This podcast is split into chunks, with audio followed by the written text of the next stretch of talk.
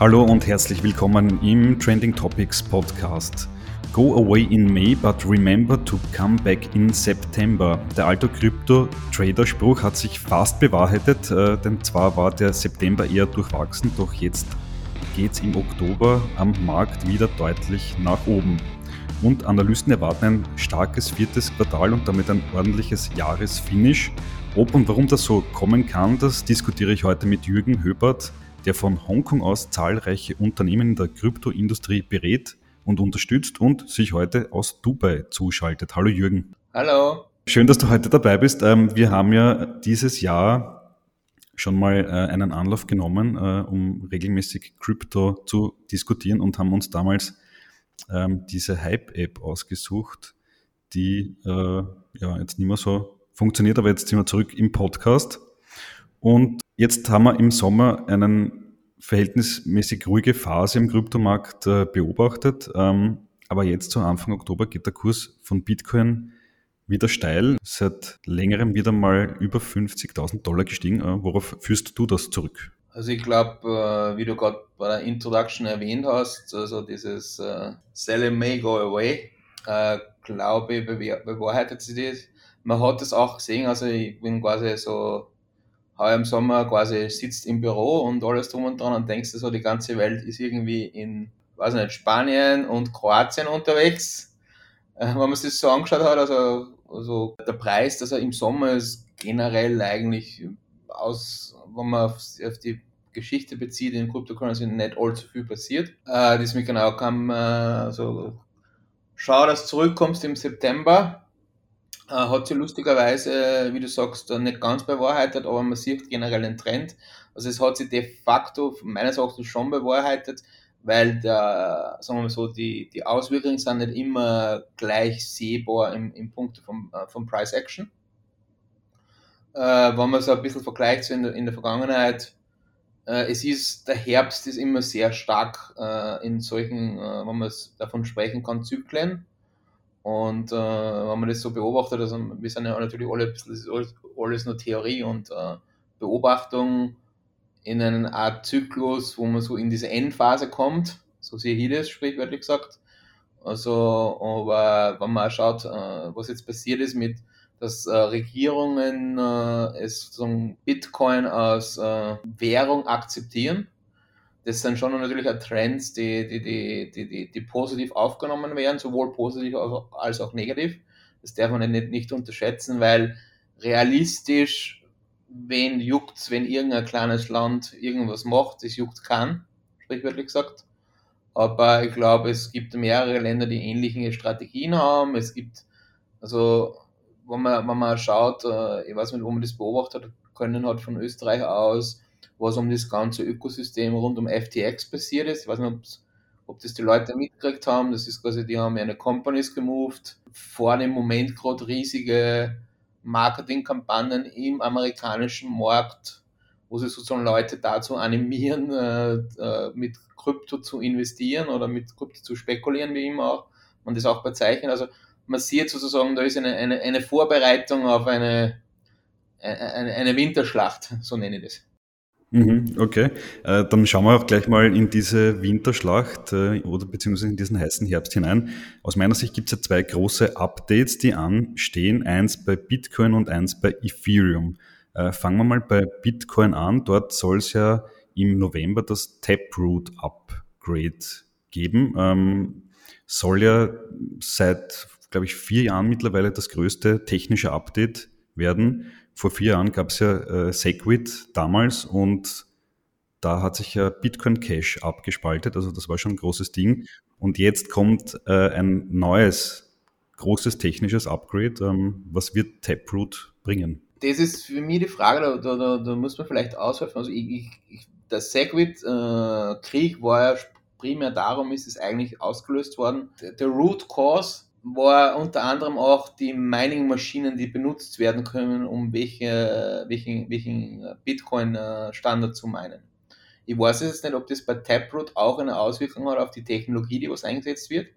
Äh, das war nämlich damals so, da hat es ja diesen, wie hat der Kassen, äh, Bitmain, glaube ich, gegeben. Die haben quasi die eine Maschinen entwickelt und die haben gesagt, wir unterstützen den Standard und die anderen waren ein bisschen so, so wie sagt man so schön, ein bisschen äh, gespenstisch und wollten in die andere Richtung gehen. Und natürlich ist er immer darum gegangen, speziell bei Bitcoin Cash, also ich glaube, Roger Ware ist ja da sehr stark dahinter oder die Leute, die diesen äh, Stream folgen, den gibt es ja noch immer, das darf man nicht vergessen. Quasi der True Vision unter anderem, also das ist näher an, dem, an der Grundidee von Bitcoin. Also es gibt halt gewisse Maximalisten, die eigentlich am liebsten im Bitcoin-Code so hätten würden, wie er ganz am Anfang deployed worden ist. Und die sind weniger gegen äh, Adaption oder, oder Verbesserung oder die sehen es auch nicht als Problem, dass die Confirmation Time lang ist. Also du musst immer unterscheiden, also der, der Markt bewegt sich inzwischen, also in den frühen Tagen hat sich der Markt sehr stark bewegt, äh, basierend auf technischen Änderungen. Heutzutage, das ist äh, meine Theorie, ist der Markt weniger beeinflusst basierend auf den technischen Änderungen. Das hat man zum Beispiel auch gesehen äh, beim letzten Blockhalving. Das war quasi kurzfristig ein Thema, aber die meisten Leute hat das nicht so wirklich interessiert. Also quasi da, ich hätte mir da zum Beispiel mehr, mehr, wie sagt man so schon, mehr Aufmerksamkeit erwartet von, von, von Leuten, aber man muss ja unterscheiden, dass in diesem Markt auch sehr viele Leute sind, die rein äh, Trader sind und nicht wirklich so viel auf die Fundamental schauen im Sinne von Technologie. Das darf man nicht. Also ich nehme, also jede Entwicklung, die vorschreitet, finde ich positiv, also im folgenden Sinne. Äh, mit Bitcoin, um es ehrlich zu sagen, ist es halt so, du hast jetzt sehr viel Idealismus wie überall. Also speziell bei den äh, beim Bitcoin Maxis, wie man es so schön nennt. Für die existiert ja nur Bitcoin und äh, ich glaube, das, das werden wir kurz ansprechen. Quasi sowas wie Ethereum, das ist ja gar nicht mehr brauchbar und man kann ja alles auf Bitcoin machen, ist immer die Aussage. Also ich kann ja quasi alles mit Bitcoin machen, wo ich mir so sage, ja, stimmt, theoretisch kann man alles machen, aber das ist halt auch so Adaption, also so ich glaube, das Thema Smart Contracts ist jetzt schon ein Thema, das bei Bitcoin sehr stark äh, fehlt. Also das ist jetzt eine ehrliche, eine ehrliche Antwort. Wo ich meine letzte Bitcoin-Transaktion gemacht habe, ich weiß schon gar nicht mehr. Aber das Taproot Upgrade soll ja dafür sorgen, dass es eben so Smart Contract äh, Kapazitäten geben soll, auch bei Bitcoin, bei Ethereum und anderen äh, Blockchains kennt man das schon. Äh, DeFi, Decentralized Finance, setzt ja auf dieser Funktionalität auf. Ähm, was erwartest du dir da von Taproot? Ähm, wird Bitcoin dann hm, auch mehr solcher Anwendungen sehen? Das Lustige ist halt folgendes, es gibt ja theoretisch, glaube RSK heißt es, also mit dem du eigentlich auf Bitcoins schon irgendwie mit Smart Contracts interagieren kannst. Meine persönliche Meinung ist, die Leute, die Bitcoin halten, haben eine gewisse Vorstellung, warum sie den Asset halten. Wenn du jetzt DeFi machst auf Bitcoin, dann frage ich mich sozusagen, gibt es dann ERC20-Token, ähnliche Konstrukte auf Bitcoin-Blockchain? Das zweite, glaube ich, was ist, ist, auch wenn es technisch möglich ist, geht es immer noch darum, wie ich mit der Blockchain interagiere.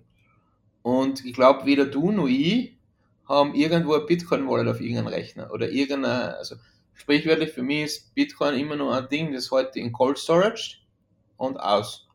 Ich habe mein Metamask installiert, ich habe mal, keine Ahnung, äh, irgendwelche Tesos äh, installiert, weil das sozusagen das dann einfache Interface ist. Also ich glaube, wenn Bitcoin äh, das Update alleine auf der technologischen, technologischen Ebene, es ist einmal das richtige Signal, aber wenn dieses Bitcoin-Universum auch in, äh, in einem größeren Umfeld, in DeFi, mitspielen will, dann äh, müssen auch die richtigen Interfaces her.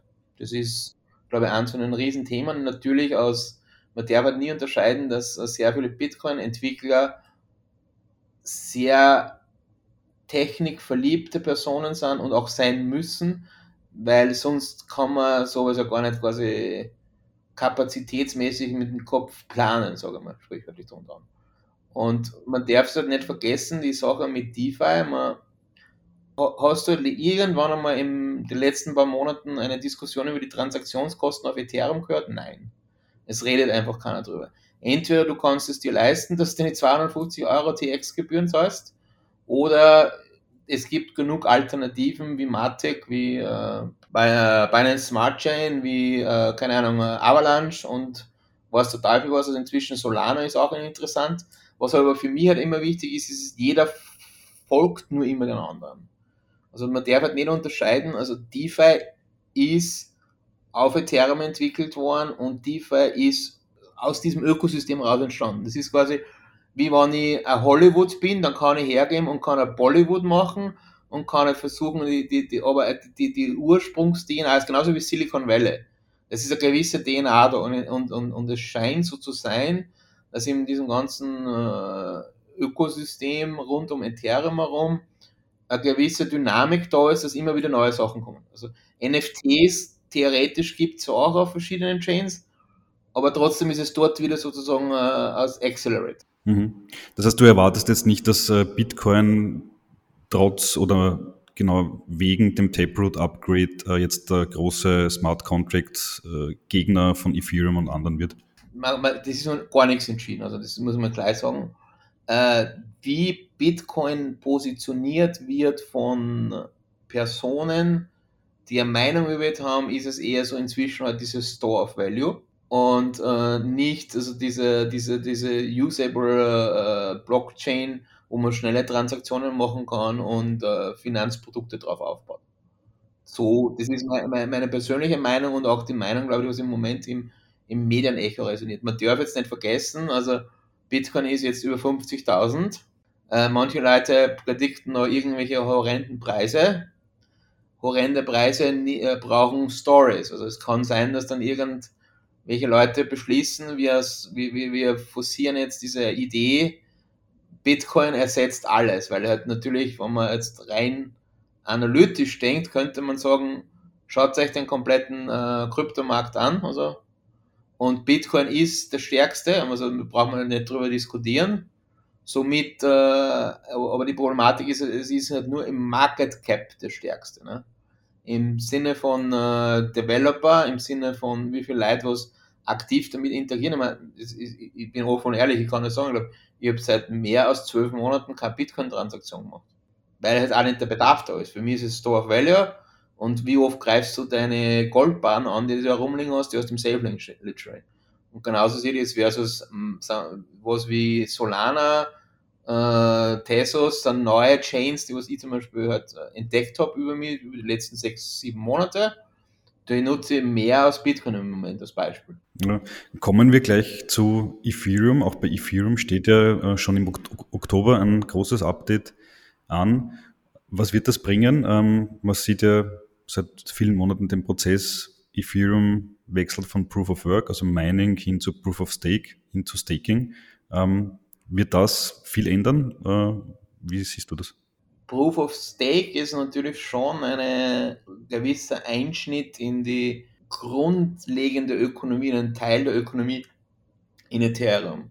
Äh, das hat einmal einen Einfluss auf diese, es gibt dann quasi kein traditionelles Ethereum-Mining mehr, also du kaufst da einen, Rechner und äh, du hast also einen Rechner ist übertrieben, aber du kaufst einen Ethereum-Miner, äh, schließt Strom dran und äh, löst Puzzles und confirms Blocks. Es ist war bis jetzt so. Meine, es gibt natürlich, äh, man darf auch nicht unterschätzen, dass die Leute, die Ethereum Miner auch eine große, die freuen sich über hohe Transaktionskosten. Das darf man nämlich nicht verstehen. Also die ganzen Ethereum Miner, ich weiß nicht, was die Amortisationsraten im Moment sind, die müssen ja horrend sein. Also bei diesen Transaktionskosten, was wir im Moment haben, äh, wann Proof of Stake im Finalstatus so funktioniert, dass Transaktionen kosteneffizient schon Transaktionen schneller sind, dass ich keine Miner mehr brauche, dann ist sozusagen äh, schon auch äh, äh, Impact zu merken. Also man hat es jetzt, glaube ich, vor kurzem gesehen, wo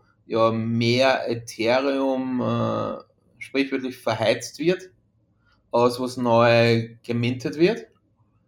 Das ist schon ein interessanter Punkt. Das darf man nämlich nicht vergessen. Mhm. Das heißt, äh, du gehst eher davon aus, dass dieses, äh, dieses Ökosystem, was rund um Ethereum entstanden ist, genau durch diese Entwicklung äh, günstigere Transaktionen, mehr Transaktionen einfach noch weiter wachsen wird. Überleg, überleg mal, was das, was das Offering von den allen uh, competitive Chains ist. Faster, cheaper. So, wenn du faster und cheaper delivern kannst, brauchen das alle anderen nicht mehr. Also ich glaube nicht, dass One Winner takes it all sein wird, aber man darf halt nie vergessen, die Frage ist sehr einfach. Ist Betriebssystem, wenn man sich anschaut, wir sind entweder auf Mac oder auf Apple, also auf, auf, auf MS-DOS oder auf Apple. Wenn wir ganz ehrlich sind, läuft ja eigentlich die Welt auf Windows, Microsoft, da brauchen wir gar nicht drüber diskutieren. Du hast natürlich Open Source, das ist groß, das ist für Underlining Technology, aber im Consumer-Bereich gibt es eigentlich, wenn du von, von einer Technologie sprichst, einen Standard und das war's dann. Du hast Segmente wie Smart TVs und Android und alles drum, also das darf man nicht vergessen, das sind große Kompetitoren, aber um, um Handy siehst du es zum Beispiel, Windows hat kein Level am Handy. Das ist Android. Und dann kannst du dir vorstellen zum Beispiel, woher kommt das aber, weil natürlich ganz am Anfang Android das Beste war und überleg dir mal, hast du jemals ein Startup gesehen, die das gesagt hat, wir bauen jetzt ein besseres Operating-System than Android?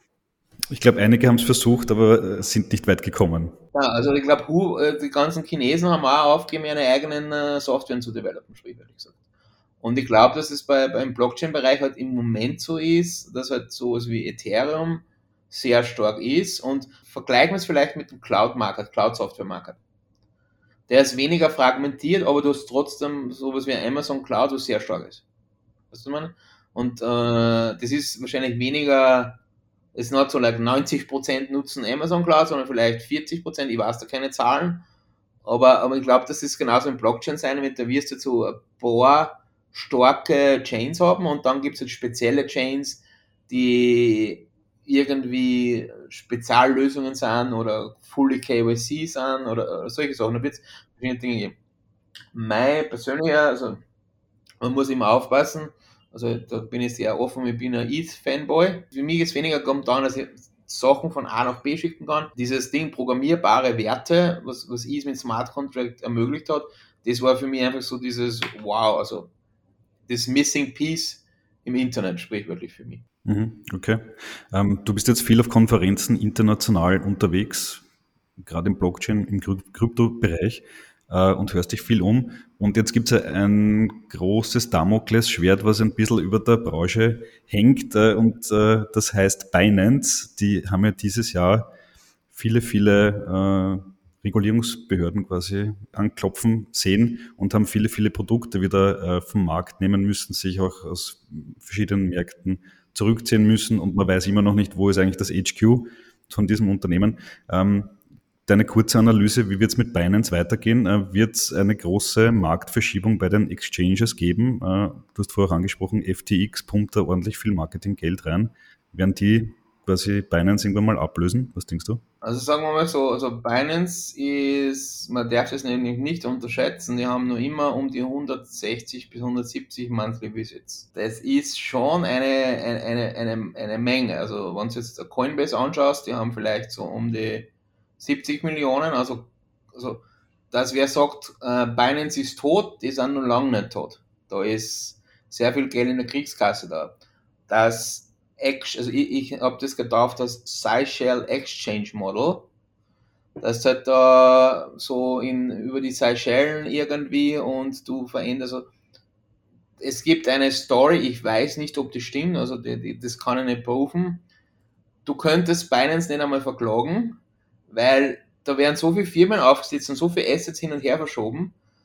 Sobald du die Klage eingereicht hast, gibt es vielleicht die Firma schon gar nicht mehr und die Assets sind irgendwo anders verschoben. Also ich, ich kenne einen Fall, da hat es ein Issue gegeben und der, der wollte quasi, hat mich gefragt, wie kann ich einen anderen Social Exchange, äh, der Rechtsanwalt quasi, wie kann ich denen eine E-Mail-Adresse äh, schicken? Und ich gesagt, ich glaube, da gibt es keine, da gibt es nicht so irgendwie die Adresse. Du, du, du, wenn du schaust ins, ins Impressum, es gibt kein Impressum.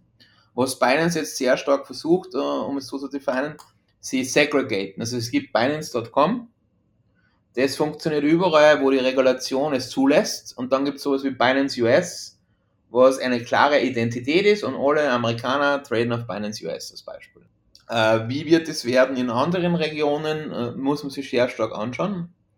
Äh, ich nehme an, also wenn man sich auch anschaut, was äh, Binance an Jobs ausgeschrieben hat, die suchen schon die Leute, die das richten für einen. Und wie wir alle wissen, äh, money doesn't play any problem here. Also ich nehme an, dass da im Hintergrund massiv gearbeitet wird. Also, und wie du gesagt hast, wenn man sich so anschaut, FTX, ich meine, das ist jetzt auch ein bisschen ein eigenartiges Modell, was die gemacht haben, meines Erachtens. Die sind jetzt sozusagen nach die Bahamas umgezogen. Also, also das heißt das FTX Markets. Das, man weiß ja da, also ich habe da noch keine Zeit gehabt, dass man genau anschaut, wo es jetzt wirklich auf die Bahamas sitzt. Und gleichzeitig fahren sie eine riesen Marketingkampagne in Amerika. Also das ist auch ein interessantes Konzept. Ne? Also das ist so ein bisschen wie ein Fuchs- und Hühnerspiel. Wer ist schneller, wer, wer ist solider, aber dass dieses, dieser Rumor, dass Binance im Malta Office gehabt hat, ja, das war oben, ich glaube, das war oben Malta Stock Exchange äh, ein Büro, wo nie wer was gesessen ist. Also wie wir alle wissen, also da, da im internationalen Unternehmen haben halt einfach Firmenkonstrukte und da ist nicht immer ganz klar, wo was drinnen ist. Also dass äh, CC und die ganze Binance-Gruppe, also es gibt wahrscheinlich, es gibt, äh, also du musst immer unterscheiden, so sowas wie Huobi, sowas wie KuCoin, sowas wie OKX, sie haben immer eine wilde Operation, wie ich das nenne. Und die haben aber alle auch komplett regulierte Entities, also was die wenigsten Leute wissen. Also die haben komplett regulierte Entities, komplett traditionelle Entities, wenn es um Wealth Management geht, wenn es um äh, äh, größere Dinge geht. Und äh, um es sozusagen äh, Binance.com als Retail-Investor-Adressat würde jetzt für Binance Binance.com wegbrechen, würde es Binance trotzdem noch geben, weil die haben Investmentarm, die haben Beteiligungen, die haben ja viel, viel mehr als nur dieses Binance.com. Und meine Meinung ist, es wird Lösungen geben und sie expandieren auch sehr stark in Regionen, die vielleicht freundlicher sind und äh, sagen wir mal so ein Auge mal so halb zudrücken, um denen einen Unterschlupf zu bieten. Also man darf es ja nicht unterschätzen. Äh, auch solche, also Bitmax kennst du? Da ist so, so much Brand Recognition da. Das muss man sich mal kaufen, so much Adaption da und auch halt Accessibility. Man darf ihn unterschätzen. Europäischer Markt ist ein großer Markt, amerikanischer Markt ist ein großer Markt, aber wir reden over, over the world. Also wenn du anschaust, die Zugriffszahlen, ich glaube zum Beispiel, es würde interessant sein, wer, welche Personen wo traden. Und das sind natürlich durch unterschiedliche Profile von Personen auf unterschiedlichen Plattformen. Ne? Mhm. Okay. Äh, noch eine letzte Frage, ähm, was ja im Krypto-Business ja auch äh, sehr prägnant und dominant ist. Die Frage der Inflation in den USA, auch in Europa sieht man, dass die Inflation immer stärker steigt. Ähm, aus deiner Sicht ist das äh, der Hauptgrund auch dieses Jahr, warum immer mehr Leute in Krypto investieren? Meiner Meinung nach ist es ein, einer von verschiedenen Punkten. Also es ist einmal das, wo wie man gesagt hat, Stimulus-Checks in Amerika stimulieren Leute. Leute sitzen daheim, Leute beschäftigen sich was und es ist halt so, es hat halt Leute gegeben, die damit erfolgreich waren im Sinne von Wealth Creation. Die meisten Leute glauben, sie sind sehr smart. In Realität, und das sage ich auch immer, und ich glaube, der Jakob, du kennst mich lang genug, sehr viel im Leben ist Glück. Und äh, Glück in dem Fall heißt es auch, naja, wenn du halt wo früher dabei bist und genauso wie, keine Ahnung, wenn du halt bald erkannt hast, dass Tesla die Zukunft ist und drauf gesetzt hast, dann bist auch gut mit Tesla-Aktien gefahren und dann kaufst du den Tesla und dann werden alle deine Freunde sagen, wow, du hast einen Tesla, ja, ich habe Tesla-Aktien gekauft. Da, da gibt es einen gewissen Katalysator an, an, an Dingen. Es war natürlich jetzt die letzten 20 Monate, also wenn du jetzt nicht ganz crazy bist und äh, sozusagen, wenn du in, in einen Markt investierst, auch immer quasi Profite nimmst, hast du ja fast nicht wirklich viel falsch machen können, außer du warst jetzt ein bisschen der, der äh, komplett irrationales Behavior. Ne? Mhm, ja. Also Inflation ist jetzt nicht der alleinige Grund, warum. Äh Nein, nicht alleiniger Grund, natürlich ein Katalysator dazu, ne? also das darf man sowieso nicht vergessen. Also, und Inflation kann ein Grund sein, warum gewisse größere Fonds oder Companies sozusagen beschlossen haben, früher als ursprünglich geplant, einfach ihr Risiko zu hatchen. Also es ist ja immer about, also das habe ich auch später kleiner in meinem Leben, Risikobewertung und Risikominimierung. Also quasi du hast, nehmen wir jetzt her, du hast 1 Milliarde Euro und die Inflation ist 50 Prozent. Also radikal gesagt, was es theoretisch ist, wenn man schaut, wie viel Geld was gedruckt wird. Also wenn man ganz ehrlich ist, ist wieder ist ja immens viel Geld gedruckt worden. Ich weiß ja noch immer nicht, wo das ist. Also wahrscheinlich kriegt das jeder, aber ich habe es nicht gekriegt oder vielleicht indirekt. weißt du, ich meine? Also ich habe keinen gesehen, der vor mir jetzt 50% mehr Gehalt hat. Also irgendwo ist es hingegangen, aber also wenn aber Central Banking funktioniert nicht. Das. Du bist ja dann bereit, wenn du nämlich ja eine Milliarde aus das Unternehmen als Wealth Manager, du musst ja auch rechtfertigen gegenüber deinen Eigentümern und äh, Leute, die dir das Geld gegeben haben, warum bist du noch immer nicht in Krypto? Also alles andere geht so und das geht so und meine Herren, also es ist jetzt bald zehn Jahre, es hat sich bewiesen, es gibt äh, komplett regulierte, professionelle äh, Organisationen und Entities, was das eigentlich für, also jeder Portfolio Manager oder Asset Manager, der nicht irgendeine Exposure in Krypto hat, ist dasselbe wie jedes Portfolio, das nicht irgendeine Exposure in Gold hat oder in irgendwelche anderen Physical Assets. Also es gehört eigentlich sozusagen heutzutage als Asset Manager dazu, diese, diese Asset-Klasse mit reinzunehmen in die Diversifizierung, sprichwörtlich gesagt. Okay, alles klar. Ja, das zeigen auch die Marktzahlen, dass äh, gerade 2021 auch in Europa sehr stark äh, institutionelle Investoren in den Markt reingekommen sind. Und äh, das treibt natürlich die ganze Branche an. Äh, Jürgen, vielen Dank fürs Gespräch, vielen Dank für deine Insights in Bitcoin, Ethereum, Binance und institutionelle Investoren. Vielen Dank fürs Gespräch. Danke. Ja, das war Jürgen Höbert, ein Krypto-Experte aus Österreich, der auf der ganzen Welt tätig ist und Unternehmen in der Kryptobranche unterstützt und berät im Gespräch über Bitcoin, Ethereum, Binance und institutionelle Investoren. Das war's von unserer Seite heute. Vielen Dank fürs Zuhören und bis zum nächsten Mal, wenn wir uns wieder mit einem spannenden Gast bei Trending Topics melden. Bis dann und ciao.